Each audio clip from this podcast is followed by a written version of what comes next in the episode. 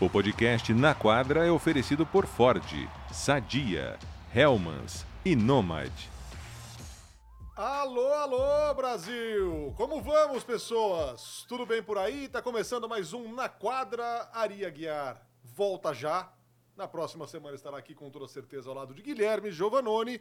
Enquanto isso, tocamos o nosso barquinho aqui no Na Quadra para falar das principais notícias da NBA. E olha que teve notícia, hein, Gui? Que agito, cara. Pois é, semana agitada e não teve nenhuma troca, né? Porque estamos no período de troca, há um mês, um pouco menos de um mês da trade deadline e bastante coisa acontecendo. Boa noite, né? Boa, Boa noite, noite, seja um muito bem-vindo. Um prazer, Gui. Um prazer, muito É, legal. Muito bom tê-lo aqui comigo. É, vamos estar depois junto também para Golden State Warriors e New Orleans Pelicans. Tô quase esquecendo os nomes dos times aqui. Mas tá tudo vai ser um jogão também. O Golden State precisando de uma vitória desesperadamente. E o Pelicans numa, numa sequência aí interessante, né? É. Cinco dos últimos seis venceu, né? Venceu cinco dos últimos seis. Acho que o último perdeu até bem. Perdeu. E abriu 50 contra o Sacramento no fim de semana, né? Pois é. Assunto para daqui a pouco. Isso. Porque nada mais chama a atenção do que a lesão de Jamoran, cara. Que pecado, hein, Gui? Começa a temporada suspenso, 25 jogos por toda aquela bobagem que ele fez no ano passado. O time muito mal, ele volta, tem uma explosão de, de performance e resultados. Depois a coisa equilibra um pouco, fica até na, na média ali. Uhum. E agora, se havia alguma esperança para Memphis de algo um pouco mais interessante, um play-in, uma pós-temporada, acho que agora moiou. É, que já era bem difícil, né? Eu tinha feito os cálculos, eles precisavam vencer, tipo, 65% dos jogos que faltavam depois da volta do Jamoran, para eles chegarem a 50% de vitórias, o que colocaria mais ou menos ali na posição de play-in. Ah, eles começam bem, dá um calo, mas volta. Então estavam em 11 jogos, foram 7 vitórias e 4 derrotas, ou seja, estava próximo desse aproveitamento, estavam indo muito bem. Mas aí vem essa ducha de água fria, esse banho de água fria. Apesar que os dois últimos jogos sem o Jamoran, eles venceram, inclusive ontem à noite contra Dallas. Né? É, Eu, sinceramente, Dallas, para mim, é uma grande dúvida ainda. É uma grande dúvida, porque eles começaram muito bem a temporada, é verdade, mas na hora que você olha a tabela deles, você fala, ah, acho que estão fazendo uma obrigação por enquanto. Quando começaram a pegar adversários mais duros, começaram a cair Não bastante. tem na tabela. constância, né, Gui? Muito, muito. É inconstante, Não cara. tem. A defesa não é, não funciona muito bem. O ataque é muito na dependência de Kyrie Irving e Luca Doncic. Mas ah, falando, vamos falar um pouquinho mais do do Memphis Grizzlies, né? Que agora eu acho que eles podem também, tá bom, vai. Vai ser difícil. É uma temporada que a gente vai deixar pra lá. ah, vamos ver aqui se a gente pega uma boa escolha de draft. Vai ter a volta do Jamoran, vai ter a volta do Steven Adams, o Brandon Clark também volta. Temos um núcleo interessante, jovem. Vamos pensar na próxima temporada, que eu acho que é isso que, que resta para esse Memphis. Apesar de o time estar jogando melhor, sim, é verdade, está atacando um pouco melhor. O Marcos Smart está ganhando um protagonismo, ou pelo menos ganhou um protagonismo nos últimos dois, três jogos aí, ah, metendo muita bola de três. Mas realmente agora ficou muito mais difícil essa, uma improvável recuperação que a gente já falava aqui. É um time, é um time interessante, né, Gui? De, de bons jogadores na rotação também. Um, Aldama que vem do banco. É, tem jogadores interessantes além desses mais badalados, né? Das estrelas do time. Agora, é inegável que o Jamoran carrega esse time, é a grande estrela do time, é um dos caras mais espetaculares da NBA de se ver jogar. Só que, infelizmente, sofre essa lesão aí num ano em que ele já tinha perdido 25 jogos. É, e agora, né, bem longe, vai, vai ter que apostar. Como você falou, Santi Aldama vem fazendo uma boa temporada, ganhou espaço, ganhou oportunidade. Né? A gente sempre fala, a oportunidade para jogador jovem, para jogador que está entrando, ela aparece na crise. Né? E o que é uma crise? É o problema de lesão, problema de suspensão, ah, algum problema de algum jogador com técnico. É, esse tipo de situação vai abrir espaço para alguém que talvez não tenha tanta, tanto tempo na rotação. Né? Pensa que o Bismarck Biombo estava fora da NBA. Sim. E ganhou um contrato porque essas lesões aí tiraram os principais pivôs do time. E ele faz, faz um papel até honesto aí, porque ele, ele sabe muito bem o papel dele, defender, usar muito o seu físico, eh, pegar rebote, bloquear. E ele faz muito bem tudo isso, né? Tá longe de ser um craque, não é isso, mas uh, apareceu a oportunidade e ele está aproveitando.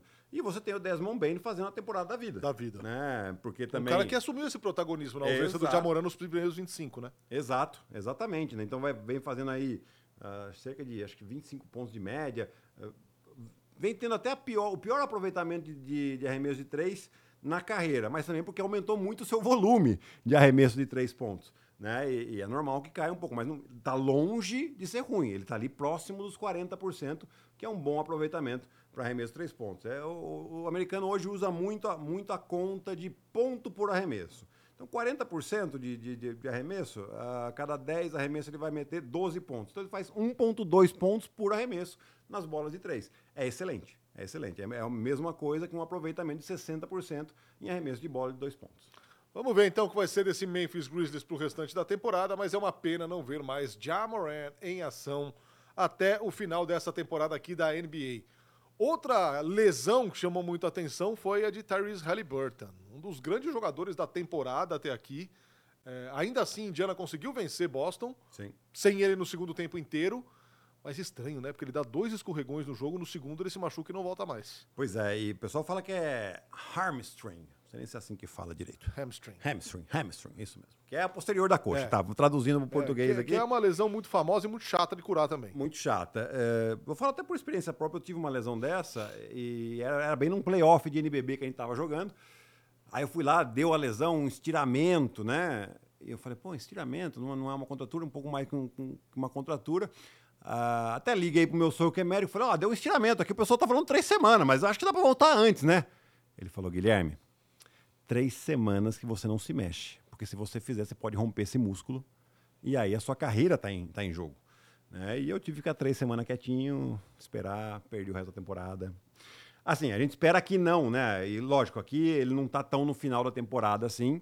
É, se não for um estiramento tão grave, de, de, de grau uh, elevado, ele pode voltar em quatro semanas, cinco semanas, o que vai ser ali mais ou menos na, na época do All-Star Game. Né? O que seria um pecado se ele per perdesse o All-Star Game, porque o All-Star Game é em Indiana. Total. É. E assim, eu tô louco, ou ele era um cara passível de ser, não candidato, favorito, votado para MVP? Eu acho, assim, ele tá entre os candidatos, mas assim, acho difícil votado, não ia ganhar. De não, jeito nenhum, não ia, não ganhar, ia ganhar. Não mas ia. votado, acho que é um cara que podia ser lembrado, porque eu a temporada que... dele é muito acima da média. Sim, eu acho que tem tudo para ser um All-NBA e tinha tudo, inclusive, para ser um titular do All-Star Game. Né? Porque que armador tá jogando melhor que Tyrese Halliburton no leste? Tem que pensar no leste. É. No oeste, talvez tenham vários né? que, que estariam nessa posição.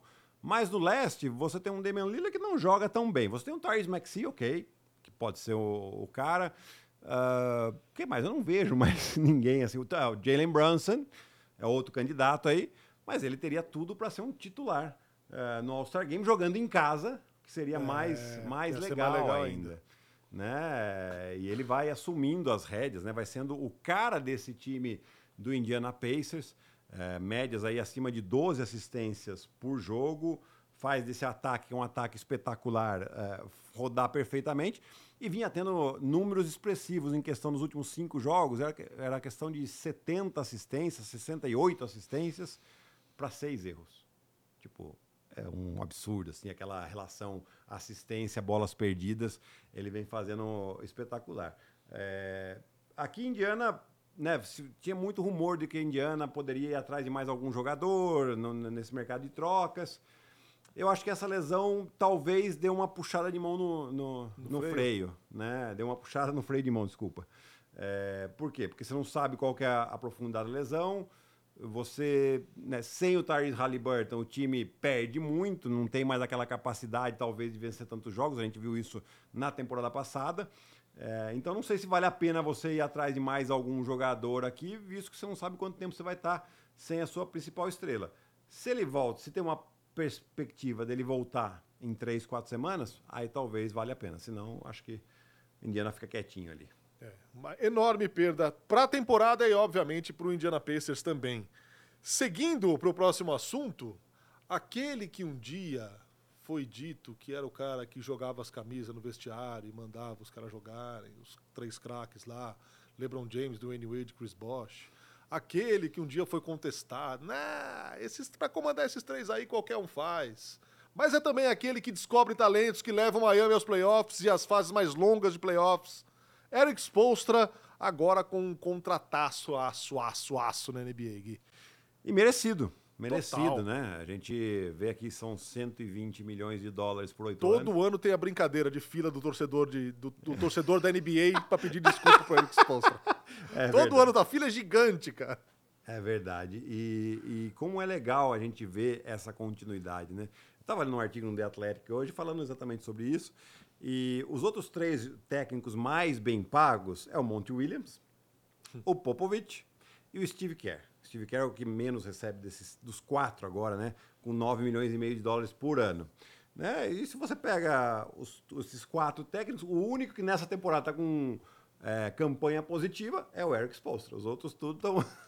é claro que Detroit e San Antonio Spurs estão nesse processo de reconstrução, mas aqui Detroit realmente, o Monte Nossa Williams, senhora. assim, não está justificando nada, né? Porque o time não não evolui, os, as jovens estrelas não evoluem, só o Cade Cunningham que joga, você não vê nada ali, você não vê defesa, você não vê ataque, você não vê, ah não, vamos jogar com os veteranos, também não vê, ah, não, vamos jogar com os, não, não vê também, não, você, não, você não sabe para onde eles estão indo, né? É, mas aqui eu acho que mostra mais uma vez o que é a cultura do Miami Heat, de continuidade, de trabalho de longo prazo, é, é claro que todo time quer ganhar todo ano, mas eles sabem que não vai acontecer isso e por isso é importante eles manterem esse trabalho bem feito que o Eric Spoelstra faz desde os anos 90, quando ele entrou. Né? Um técnico que tem participação em todos os títulos da, da franquia. No primeiro título ele era assistente, depois ele teve com os dois com as estrelas. É... E aí eu quero destacar também, Narda, a questão de como a franquia e também Pat Riley blindaram esse técnico. Porque depois de um ano lá, LeBron James foi bater na porta do Pat Riley. Falar, ah, não tenho tanta certeza sobre esse técnico, né? E a resposta foi, então, trate de ter, porque ele é o seu técnico. E ele vai continuar sendo, e é assim que vai ser. Né? E, e, e, e, o tempo, mais uma vez ele, mostrou quem estava certo. Né? Então, o Pat Riley é, tendo sim o seu dedo, mas acho que o importante é essa continuidade e mostrando que o longo prazo paga e paga muito bem. Né? Agora vai pagar melhor ainda para o Eric Spolstra. E, e, acho que é, é, fundamental a gente dizer o quanto ele desenvolve jogadores, né, Gui? Ah. É, jogadores que ninguém dá nada. A, a, quantidade de não draftados que ele faz jogar e de repente se tornam destaque na liga. Encaixam nesse esquema de jogo dele. E, cara, que é um estrondoso sucesso, porque Sim. ele sempre tá fazendo alguma coisa. Toda temporada ele leva Miami. Então, cara, me parece assim, um cara com, com boas ideias, novas ideias uhum. e um uhum. cara que hoje é, é, um técnico de primeira prateleira da NBA mesmo. Sim, e foi escolhido aí entre os 15 melhores técnicos da história da NBA. É, eu acho que, além dele, dele fazer esse trabalho de evolução de jogadores fora do radar, é, eu acho que ele faz também com jogadores que estão no radar. Né? Se você pegar hoje o time do, do Miami Heat, eles têm quatro jogadores é, de primeira escolha, sendo jogadores importantes. Até o Nikola Jovic começou a, a, entrar nessa rotação. Mas além dele, você tem o Ben Adebayo, você tem o Tyler Hero e você tem o novato do ano desse ano, não, não novato, novato desse ano, que é o Jaime Hackes, que já entrou numa rotação, já entrou, no, caiu no, no, nas graças do técnico. Né? Ele, ele coloca o, o novato aí para ser o principal defensor de jogador de perímetro adversário. Né? Então, ele tem muita confiança. É, claro, é um jogador que chega mais pronto também. Né? Passou quatro anos no college, uhum. então já chega é, um pouco mais maduro do que os outros da sua classe. Mas mesmo assim, ele continua trabalhando com esses jogadores. Ah, estamos com um problema, estamos só com oito jogadores. Nós vamos assim mesmo, e nós vamos ser competitivo. É impressionante a mentalidade que eles conseguem colocar. É, eu, eu acho até às vezes que essa, essa mentalidade, porque eles são duros, você lê muito que eles, que eles treinam muito, que eles trabalham muito. E, e algumas vezes muito desse trabalho pode prejudicar a equipe no sentido de, ah, tem um jogador que está com dor no joelho, uhum. tem um jogador que está com dor no, no, no cotovelo, no, no, no, no tornozelo, enfim e, e fazem com que eles percam alguns jogos que, numa franquia mais tradicional, né, talvez não perdesse. Né, porque dá uma poupada no treino e vai para o jogo. É, mas eles têm dado resultado assim. Né? Eles foram em duas finais dos últimos quatro anos. Desde 2006 foram seis finais. Seis finais? Sete finais. Foram a de 2006, as quatro com o LeBron e mais duas mais agora. Duas agora. Sete finais. Né? Então, é, não dá para falar que não é um sucesso. Ah, mas ganhou só três títulos de quatro, de sete. Quantas franquias ganharam três títulos nesses últimos 15 anos aí? Acho que só Golden o State. Golden State, o Lakers. Lakers. Só. É, então, é, é, é um trabalho é um trabalho estrondoso num lugar que antes da época Pat Riley, né, vamos colocar Pat Riley, ninguém falava de Miami Heat. Não. Né? Apesar e é uma, é uma franquia nova, né? Foi, ela foi lançada em 89, 90, alguma coisa assim. É, mas depois da chegada do Pat Riley foi fundamental para colocarem o, o, Miami Heat no mapa da NBA junto com o Eric Spoelstra. Vamos falar de arbitragem. É no futebol, é na NFL, é na NBA também. Vamos falar de arbitragem, porque ontem em Lakers e Toronto, o técnico de Toronto saiu cuspindo marimbondo, como diriam antigamente, depois de alguns lances bastante discutíveis de faltas marcadas para o Los Angeles Lakers. Deu muito o que falar, Gui. Deu e é, ele reclamou principalmente dos lances livres no último quarto foram 23 a 2. Né? O, 23, cara. É, o jogo tava 13 a 11 em lances livres até o terceiro quarto. Depois, claro, tem uns, acho que seis ou oito lances livres que foram aquele na, no, no, final do jogo que faz a falta para colocar no lance livre. Aí, esses, esses aí não dá para falar nada. Mas você teve aí tranquilamente, eu fiz questão de assistir esse último quarto para ver se era isso mesmo. Essa falta de ataque para mim não é, não existe, né? Porque o, por mais que o, o Scottie Barnes ele tá se movimentando, ele chega na posição primeiro que o Anthony Davis. E o Anthony Davis se joga, né? A arbitragem caiu na do Anthony Davis. Essa faltinha aqui também é outra que, que não, não existiu. Então tiveram algumas faltas, esses são os principais lances aqui, o, o Gui Saco colocou pra gente aqui, né? É, das principais polêmicas. Que ok, você quer dar essas faltas, não tem problema. O, o importante é que você tem que dar para os dois lados. Porque aconteceram lances de, nesse mesmo dessa mesma maneira do outro lado e que não foram dados. Né? Então, eu dou razão aqui para o técnico do, do Toronto Raptors, tá, tá bravo, tá, tá, bravo com razão, porque ele foi sim prejudicado nesse jogo. Ah, mas quer dizer que o Toronto iria ganhar o jogo? Isso aí ninguém vai saber, a gente vai ficar na especulação aqui até 2032, mais ou menos. é, mas uh, que esses lances livres aqui ajudaram e ajudaram muito o Lakers. Isso você não tem dúvida alguma. É, esse time do Toronto, que está jogando muito melhor depois da troca. Que coisa, né? Os dois times. Os dois times. O Knicks ainda não perdeu. E o Toronto é, foi a segunda derrota em cinco jogos e duas derrotas assim, apertadíssimas. Né? O Emmanuel Quickly jogando muito bem. O RJ Bert, esse jogo que foi espetacular. Ele arremessou 10 de 13. Acho que ele não arremessou 10 de 13 na carreira inteira dele da NBA. é, mas parece que achou um, um, um espaço melhor. É, enfim, e teve também um outro lance do Emmanuel Quickly, é, em que ele faz um Eurostep, ele levanta o braço e acerta o queixo do Cam Reddish. É, arbitragem da falta de ataque. Achei justa a falta de ataque, porque ele levanta o, o, o cotovelo de maneira perigosa mas aí depois eles dão uma flagrante. E uma flagrante são dois lances livres e a posse. E, a posse. E, e, aí são mais dois lances livres, né? E aí vai somando, vai somando. Então são, foram muitos erros, a meu ver, é, que favoreceram o Lakers. O Guissaco também me lembrou uma questão da regra, da mudança de regra nesse lance do Emmanuel Quickly é, que teve, porque o James Harden fazia muito esse lance, né, de levantar o cotovelo e acertar o queixo. Esse lance aqui. Não, não foi esse, não, desculpe. É, de fazer muito esse. É, levantar muito esse cotovelo e acertar o queixo dos adversários. Então eles mudaram a regra dizendo que isso é uma falta flagrante. Mas ali você vê claramente que é um lance de, de jogo, de basquete, né? E dois dias atrás a NBA lançou um comunicado que se você acertar a cabeça do adversário de forma involuntária, não é falta. Não é Boston Celtics. Não foi isso que aconteceu foi. com o Jalen Brown? Brown. É, uma, também uma, uma coisa horrorosa que aconteceu lá. É, e, e, Boston também foi, foi ruim, por quê? Porque foi apitada a falta. E quando, você, e quando você tem uma falta que é apitada, que aconteceu aqui com o, a questão do Anthony Davis, foi apitado o Toronto é, pediu o desafio naquele lance do Emmanuel Quickly, o Emmanuel Quickly encosta muito suavemente no Anthony Davis, que numa jogada normal não é, não é nada. E aquilo faz com que a arbitragem confirme a falta. Não deu 100% de certeza para reverter. que não foi. de quadra era. era Exato. E que foi o que não aconteceu em, eh, em Indiana, a favor do Boston.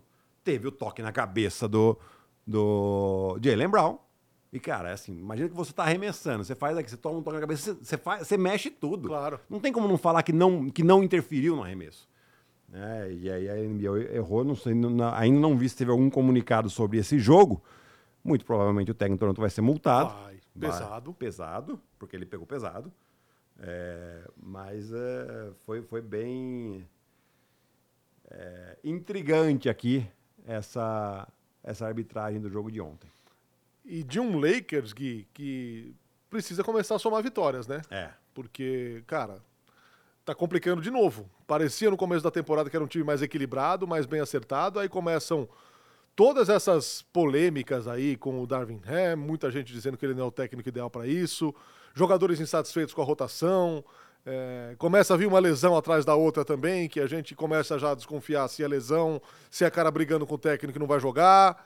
Então, cara, tem um senso de urgência na reação dos Lakers na temporada. Tem, é, eu tenho escutado alguns podcasts americanos uh, de setoristas de, de, Los Angeles, né? É, falando, inclusive, que essas vitórias aqui estão só postergando a demissão do, do Darvin Ham. Né? Teve uma vitória, e aí sim, uma vitória importante contra os Clippers, jogo em que o Lakers joga bem realmente. Aqui eu não diria nem que jogou tão, tão mal, não. Jogou bem, principalmente ofensivamente com o Anthony Davis e o LeBron, mas defensivamente o, o Toronto acabou atacando muito bem é, contra essa defesa que está frágil do Lakers. Né? E, e, assim, gente, defesa, que sistema defensivo, não tem como não. Ah, não, é tal jogador. Beleza, o D'Angelo Russell não é o melhor defensor do mundo, longe disso. A mesma coisa o Austin Reeves, mas não é o primeiro time no mundo a ter um defensor que não é o melhor e, e que ganha. Né? Então, é, é, você tem maneiras, tem sistema defensivo, tem maneiras de você proteger esses jogadores que talvez não defendam tão bem né? E o Dervin Ham não está sabendo achar essa maneira de fazer. Só que ele já está um ano e meio no cargo. É. Tá feia a coisa no Los Angeles Lakers. Seguindo aqui para o próximo assunto deste Na Quadra. Agora vamos de. Ah, jogos de hoje, Gui. Estaremos juntos logo mais, hein? Em Golden Sim. State Warriors e New Orleans Pelicans. Com o Zion Williamson, enfim, voltando a jogar uma porcentagem é, honesta, interessante dos jogos da equipe, já que ele ficou de fora demais nas últimas temporadas aí por conta de lesões. É, é, é um jogo. Bom, o Pelicans hoje, estou até olhando na classificação agora aqui, tá a meio jogo de diferença do Sacramento, que é o quinto. Eles estão em sexto, uma campanha também meio jogo à frente do Dallas. Né? É, assim, e essa Conferência Oeste hoje eles podem estar em sexto, na semana que vem, quando a gente tiver fazer de novo, eles podem estar em terceiro, e depois na outra semana eles podem estar em é, oitavo. É, é, muito dinâmico no Oeste, cara. É, é muito, assim, tá muito próximo ainda é, é, essa diferença aqui. Por mais que o Houston esteja a três jogos de diferença do, do, do Pelicans, é, são duas derrotas né, na tabela aqui. Então, é uma, duas derrotas é uma semana. Rapidinho você, você empata isso daí. mas o Pelicans vem saudável é um time muito perigoso. A gente tem que lembrar que saudável no passado, em algum momento, esse time foi líder da Conferência Oeste. É, e depois o Zion machucou e eles começaram a cair. Então, acho que quanto mais saudável esse time se, se mantiver, é, você tem aí uma ótima base, jogadores jovens, Herb Jones jogando muito bem, você tem o Alvarado que voltou, que é um carrapato. Uh, ah, precisa jogar com, com um pivô mais pesado, você tem o Jonas Valanciunas, que uh, aguenta o tranco. E o Herb Jones com a muitas vezes a missão de marcar o principal jogador do outro lado, né? Exato. Exato. Então, jogando muito bem. Trey Murphy também entra sempre muito bem. É um, é um time com um elenco bastante interessante. Né? É possível que eles façam até alguma troca, alguma movimentação? É possível. Mas eu acho que é um elenco interessante, jovem e o mais importante, tem que estar saudável. Estando saudável, é um time que pode trazer problemas, já mostrou isso em outras temporadas, mas é né, aquele benefício da dúvida, é, eles acabam perdendo. Do outro lado, o Golden State Warriors, que, cara, não consegue escalar o mesmo time titular, seja por suspensão do Draymond Green, que foi reintegrado, aliás, seja por lesões, todo mundo já perdeu um pouquinho de tempo. o Steve Kerr vai quebrando a cabeça para achar um quinteto que seja o ideal. E nos últimos jogos tem sido muito destacada a atuação do Kuminga. Sim, e, e com isso, é, eu acho que é a primeira vez que eu vejo o Steve Kerr ser duramente criticado à frente da equipe, né, nos 10 anos que ele está lá. Né, pelo fato de. É, teve um, um fator do, do, jogo contra Denver, que eles estavam ganhando por 18 pontos, o Kuminga estava jogando bem, ele tirou o Kuminga, o time foi perdendo, ele não volta o Kuminga, deixa o Andrew Wiggins, o Andrew Wiggins, que aliás está fazendo uma temporada péssima. Nossa péssima. Piores números da carreira e um monte de coisa. É, e, e assim, é um jogador difícil de você trocar. Porque é um jogador que tem mais três anos de contrato, contrato pesado, de cerca de 30 milhões de dólares por ano. Né? Então é difícil, do jeito que ele está jogando, quem que vai querer pegar um jogador desse, desse tipo? Né? É, eu acho que aqui o Steve Kerr tem que fazer uma movimentação, deixar ele mais tempo no banco, deixar os jovens jogarem um pouco mais. Né? Eles serão eles, Moses Moody, com o próprio Kuminga, uh, o Podzinski já está com um bom, bom tempo de quadra. E, na verdade, ele tem que começar a entender que, tá, é, você tem os caras que você ganhou os títulos tal, mas talvez eles já não estejam mais no ar. Exato. Então, ah, Ainda que o, o Clay Thompson tenha melhorado em relação ao início da temporada, Sim. Depois das lesões, e acho que até compreensível, dá para passar Sim. esse pano, né? Ele jamais foi o mesmo. Exato. E o Clay, assim, nunca foi um jogador de, de ter ótima seleção de arremesso. Só que antes das lesões, ele não tinha boa seleção de mas ele metia, metia a bola. bola. Metia a bola e você fala, foi o filho da boa, né? Filha da boa bola, garoto. É isso aí. Segue o jogo. É, só que agora ele, ele precisa ter. Eu, eu acho que a experiência tem que trazer isso para ele também. E ele tem que começar a entender. Fala, tá, não tô arremessando tão bem, então tem que ter um, uma seleção um pouquinho melhor de arremesso. Deixa os arremessos loucos pro Stephen Curry, que esse continua metendo as bolas. Mas ele não. É, e aí também vai do técnico falar, então, você não tá Hora, se você quer forçar uma bola, mete duas, três seguidas. Aí você pode forçar. Tá bom, você, você ganha, vamos dizer, você ganha o direito de forçar uma. Né? Agora, forçar sem estar tá metendo bola, você atrapalha o time. Então, eu acho que falta um pouco dessa leitura do Clay, falta um pouco da leitura do Steve Kerr, de, de falar isso com os jogadores e de também, tá, não tá bem? Senta. Tá tudo bem. Eu, não são jogadores que têm perfil de, de brigar com o técnico, de achar ruim, de sair é, jogando toalha. Pelo menos a gente nunca viu isso, né? Claro que enquanto tá ganhando é tudo muito mais fácil. Claro. Mas a gente nunca viu é, o Clay Thompson fazer esse tipo de coisa.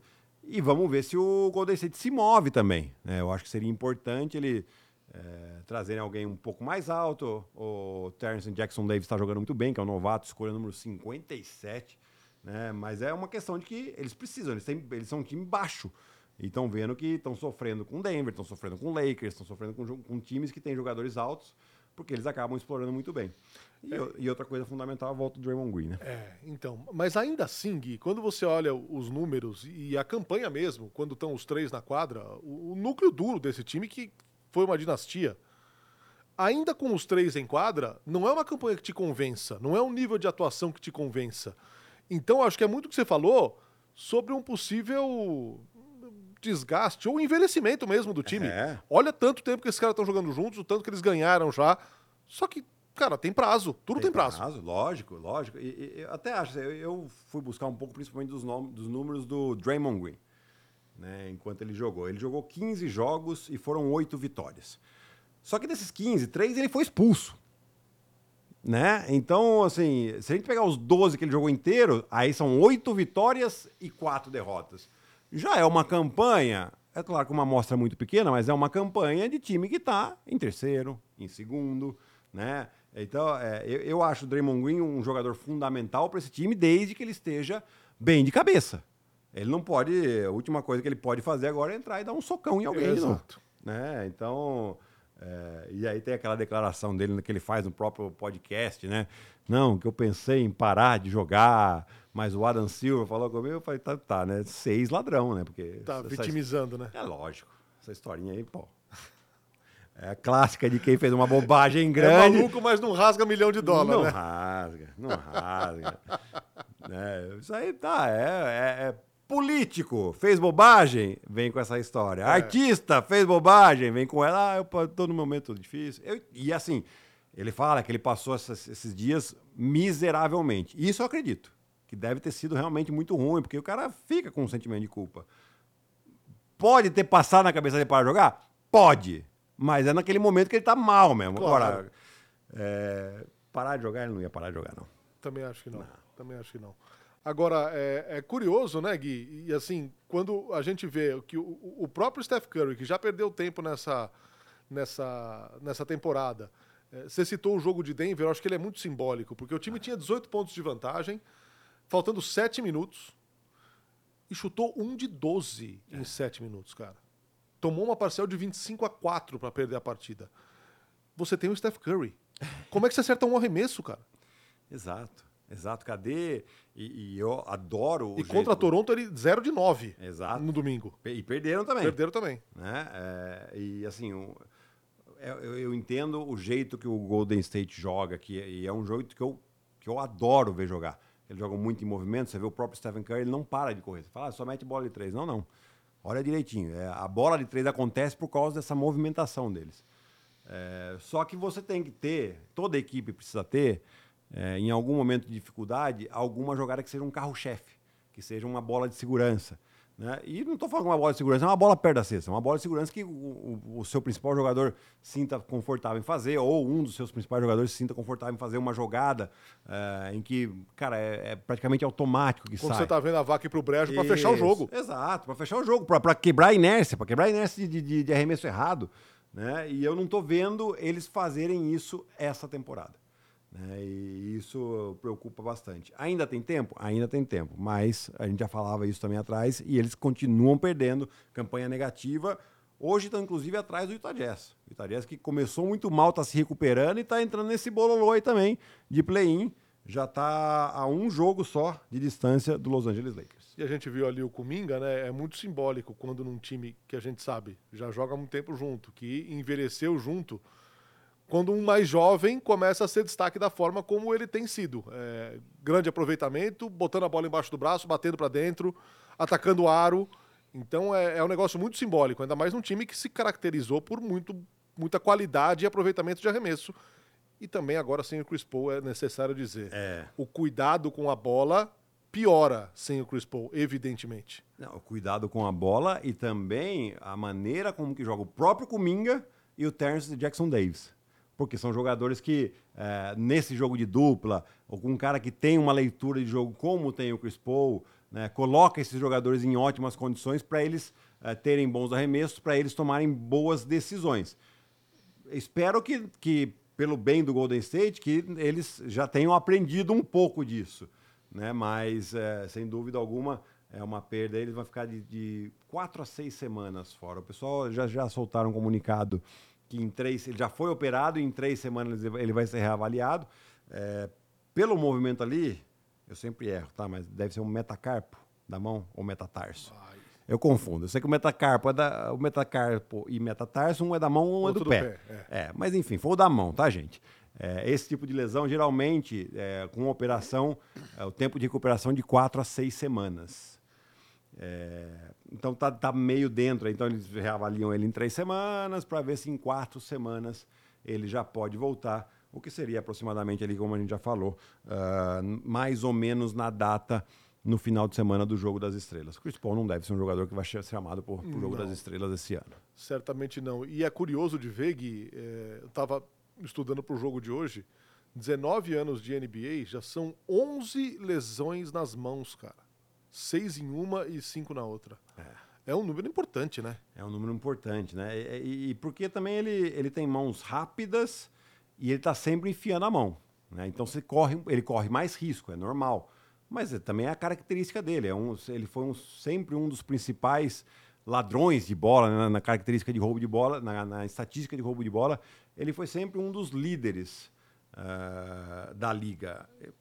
Acho que é um pouco disso também. eh, Não é, não é uma ciência isso daqui, é mais um achismo, visto a experiência de tantos anos de quadra, de que, claro, você, você, você enfia mais a mão na bola para tentar roubar, você corre o risco de acontecer como aconteceu. A mão dele enroscou na camiseta do adversário. Aí o dedo vai para trás, foi um pouco mais forte, acaba acontecendo essa fratura. No segundo jogo de hoje, Denver Nuggets enfrentando o Utah Jazz. Um Utah Jazz, dá pra gente dizer, emergente contra os atuais campeões, Gui. É, e esses atuais campeões, né, Narda, que estão no perfil deles, né? Você vê que não- de repente não se fala muito de Denver, não se fala, e são oito vitórias dos últimos dez jogos. Já tá colado no Oklahoma, já tá colado no Minnesota, tá, tá ali, tá no, meio que no piloto automático. Ah, você teve aí a, a ausência do Aaron Gordon, né? pelo- Pela mordida do cachorro que ele tomou lá. Acho que não ficou muito tempo, não ficou acho que uns 10 dias fora. Ah, o Jamal Murray perdeu algum tempinho aí também no início da temporada. Mas o time já né, vai, vai se apoiando aí de novo no Nikola Jokic, que é candidatíssimo a ser MVP. O que eu acho interessante, eles perderam, né, em relação ao ano passado, duas peças importantes do banco, que é o Jeff Green e o Bruce Brown. Né? E eh, a ideia era ver como é que essa ia ser reposto. Né? Eh, E eles estão com jogadores jovens. Então você tem eh, o PJ Watson, não, Peyton Watson, sempre confundo. Peyton Watson jogando muito bem, um jogador de segundo ano. Você tem o Strouter, que é um novato, que quando entra, entra bem. Você tem o Christian Brown, que já foi importante na temporada passada e que é um jogador de segundo ano. E você tem o, o Red Jackson e o DeAndre Jordan, que ano passado foram, vieram via trocas, é, mas não entraram na rotação. O time já estava redondo. Ele falou, ele- ele- eles trouxeram esses dois jogadores para uma situação de emergência. Só que esse ano eles entraram na rotação de novo, são jogadores importantes. Então você vê que ele está usando muito bem esse banco, está dando cada vez mais confiança para ele. O time titular é muito forte e, além de ser muito forte, é muito alto. Então é, difícil de ganhar dos caras. É, eu gosto de falar que na temporada passada, nos playoffs da Conferência Oeste, o Lakers ganhou de Memphis e de Golden State porque tinha vantagem de tamanho quando chegou contra o Denver, essa vantagem não existia. E por mais que eu acredito que foi uma série equilibrada, nos jogos, eles tomaram 4 a 0 É. Então- Então, no segundo jogo de hoje, Denver e Utah. E eu vou pegar aqui a pergunta do Rei do Café para introduzir o próximo assunto, Gui. Hum. Ele disse que te perguntou 21 dias atrás quem era melhor, Lakers ou Clippers. Na ocasião, você respondeu Lakers. Quanta coisa mudou no Los Angeles Clippers, cara. Nossa, e claro que muda. E a gente tem que mudar a opinião pelo aquilo que os times mudaram. Claro. Né? É o momento mesmo. É, e é um momento totalmente diferente. É, eu, eu, e assim, já começo a fazer um. Não é um meia-culpa, mas é a leitura que eu tinha era. Vai funcionar se o James Harden entender que o time não é dele, que o time é de Chris Paul e Kawhi. A minha dúvida é que ele fosse entender. Mas, aparentemente ele entendeu Parece que sim. né? Não sei se eu tô brincando essas últimas semanas aqui que na lousa lá do vestiário do Clippers está escrito não arremessarás mais que Kawhi e Paul George e tem uma setinha pro lugar onde o James Harden Se senta. fizer isso, Exato. é castigo. É. E, e a partir do momento que isso começou a acontecer, o time vem em sequências de vitórias.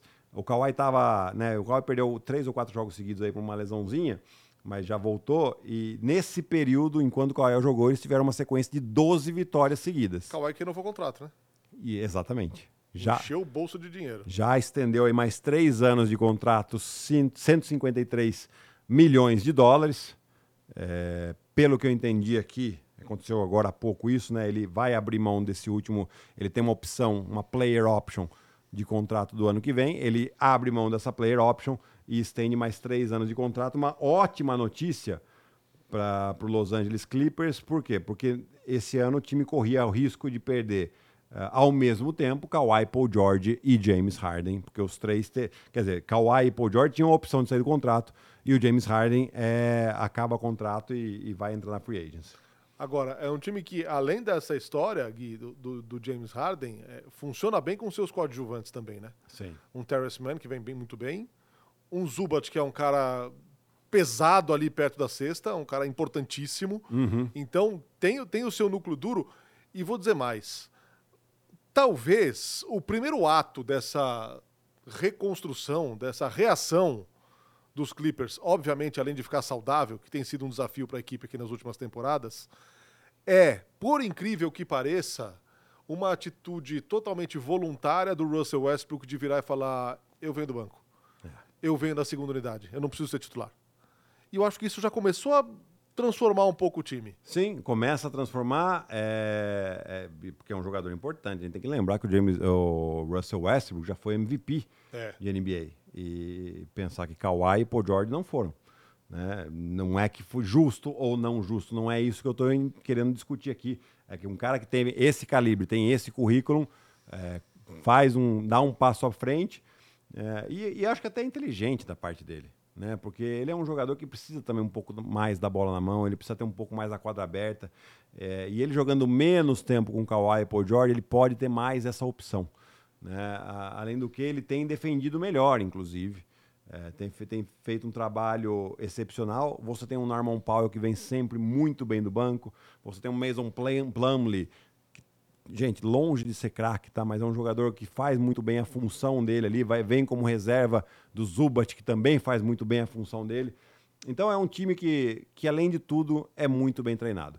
O Tailu, ele, ele falou, eu preciso de 10 jogos com o James Harden no time. E, e ele falou e, e, a profecia funcionou, né? Depois dos 10 jogos ali, o time começou a jogar realmente muito bem. Kawhi vem jogando de uma maneira espetacular dos dois lados da quadra. Né? Você vê que eles defensivamente eles são muito fortes também. E, e são jogadores que têm 2 metros, 2 metros e 2, 2 metros e 4 ali. Ou seja, não são altíssimos, mas eles aguentam jogadores mais altos. Ninguém é, que, ah, não, Kawhi é um pouco mais baixo, vou ganhar vantagem com ele próximo à sexta. Você não vai conseguir fazer isso. E durante um tempo, pela questão da saúde mesmo, é, é imagino que deva ter sido uma dúvida no, no board do, dos Clippers renovar ou não o contrato do Kawhi. Porque, cara, ele perdeu muito jogo, Gui. Muito. Muito jogo. E, e sempre nos momentos chave, né? Ano, ano passado também. Ano passado o Paul George estava fora eles estavam fazendo uma baita série contra a Phoenix, Phoenix super favorito. É, o Kawhi fazendo chover, o Russell Westbrook também jogando muito bem. E a série empatada vai para Los Angeles e se machuca. E aí acaba a série. E aí, aí também fica muito curto. Aí não dava mesmo para o Clippers conseguir. Agora, eles saudáveis esse ano aqui, é, eu acho que o torcedor do Lakers e a gente vai começar cada vez a falar mais desse time, porque eles estão realmente sendo, se tornando uma potência e podem sim se tornar um dos favoritos aí a brigar por esse título. É, com questão de talento, é, o time é bom faz algum tempo. Agora, é, é a saúde e é o jogador, o talento, a estrela, comprar o discurso do treinador. Sim. E aí é muito ponto pro Tailu. Outro cara de quem muita gente desconfiou também, né? Sobre a sua qualidade como treinador. Exato, né? É, é, na verdade, é que o, o, LeBron James, né? Ele tem é, todas as suas, entre todas as suas qualidades, aí fica a critério de quem está assistindo, se é uma qualidade ou um defeito, mas ele tem muito dedo, muita força em, naquilo que quem vai ser o técnico e que o técnico pode fazer. Exato. Não é só isso. Né? Então deve ser, não deve ser fácil ser técnico do LeBron. Né? Porque quem tem mais poder ali, o técnico ou o LeBron? É. Acho que essa resposta é fácil de responder. É, e o Tailu, ele, ele entra num, num Cleveland substituindo um técnico na, metade, na metade da temporada, faz um bom trabalho, não é dado crédito, uh, o devido crédito a ele, não é dado esse crédito, mas depois ele mostra que ele tem muita capacidade e principalmente agora está mostrando que, que é um ótimo treinador e, e, você vê ele durante os jogos as, as mudanças, principalmente de defesa que ele faz, é, é muito interessante a gente poder acompanhar uh, principalmente o trabalho nesse aspecto defensivo. Mandem aí, galera, suas perguntas. Vamos para os 10, 15 minutos finais aqui desse Na Quadra. Próxima semana, Ari Aguiar estará de volta.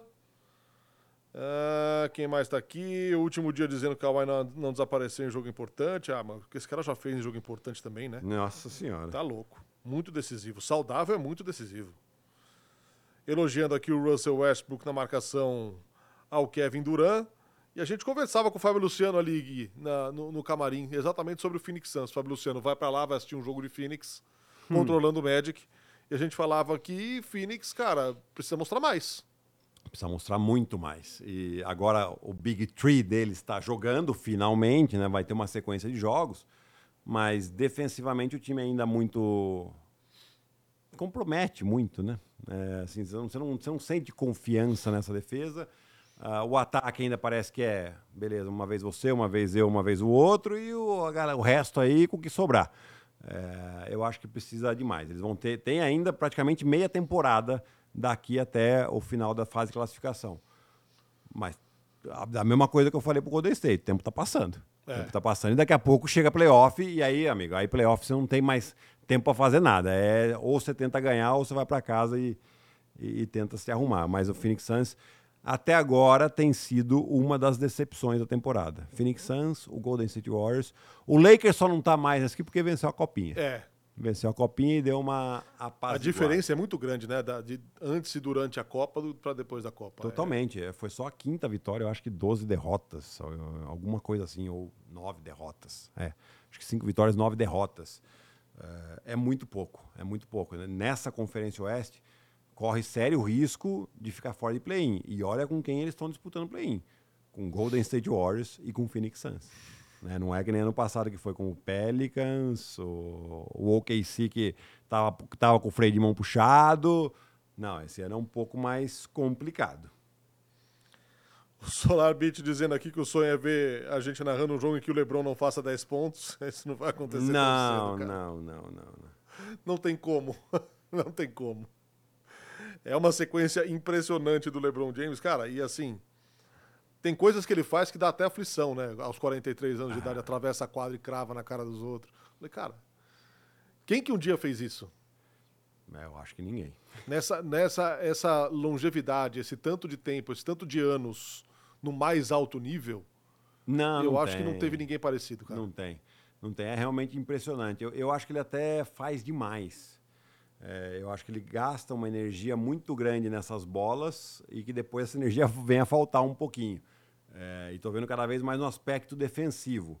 Ah, mas Guilherme, ele no um contra um ele não é um bom defensor? Não, no um contra um ele é um excelente defensor. No tempo de toque ele é excelente. O que eu estou falando hoje é, eu vejo ele falhar muito em questão de rotação, em questão de comunicação defensiva, e porque muitas vezes ele gasta muita energia ofensivamente. É, por isso que eu falo, o LeBron para mim ele deveria jogar 25 minutos, nem que fosse só o segundo tempo do jogo, se ele aguentar jogar inteiro.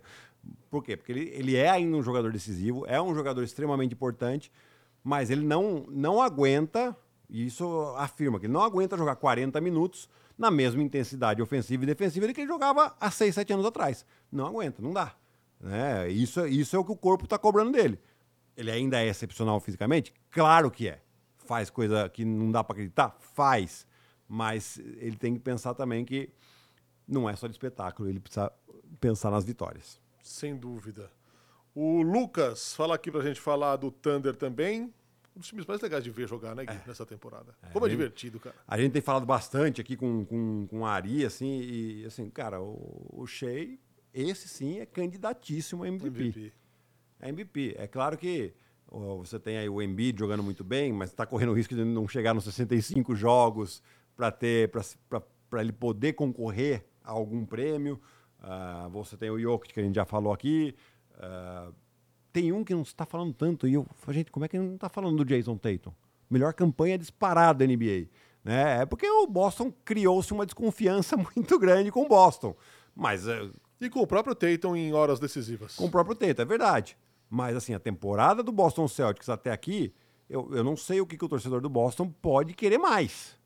Ah, eu sei que você quer que eles ganhem no playoff. É verdade, mas agora não estamos no playoff, estamos na temporada regular. Até esse ponto, é o melhor possível que pode acontecer com o Jason Tatum sendo ah, o principal, a principal estrela desse time. Mas voltando no Oklahoma, é um time que defende muito bem, é um time que aumentou sua rotação e parece que o Chet Holmgren é, é a peça que faltava nesse time.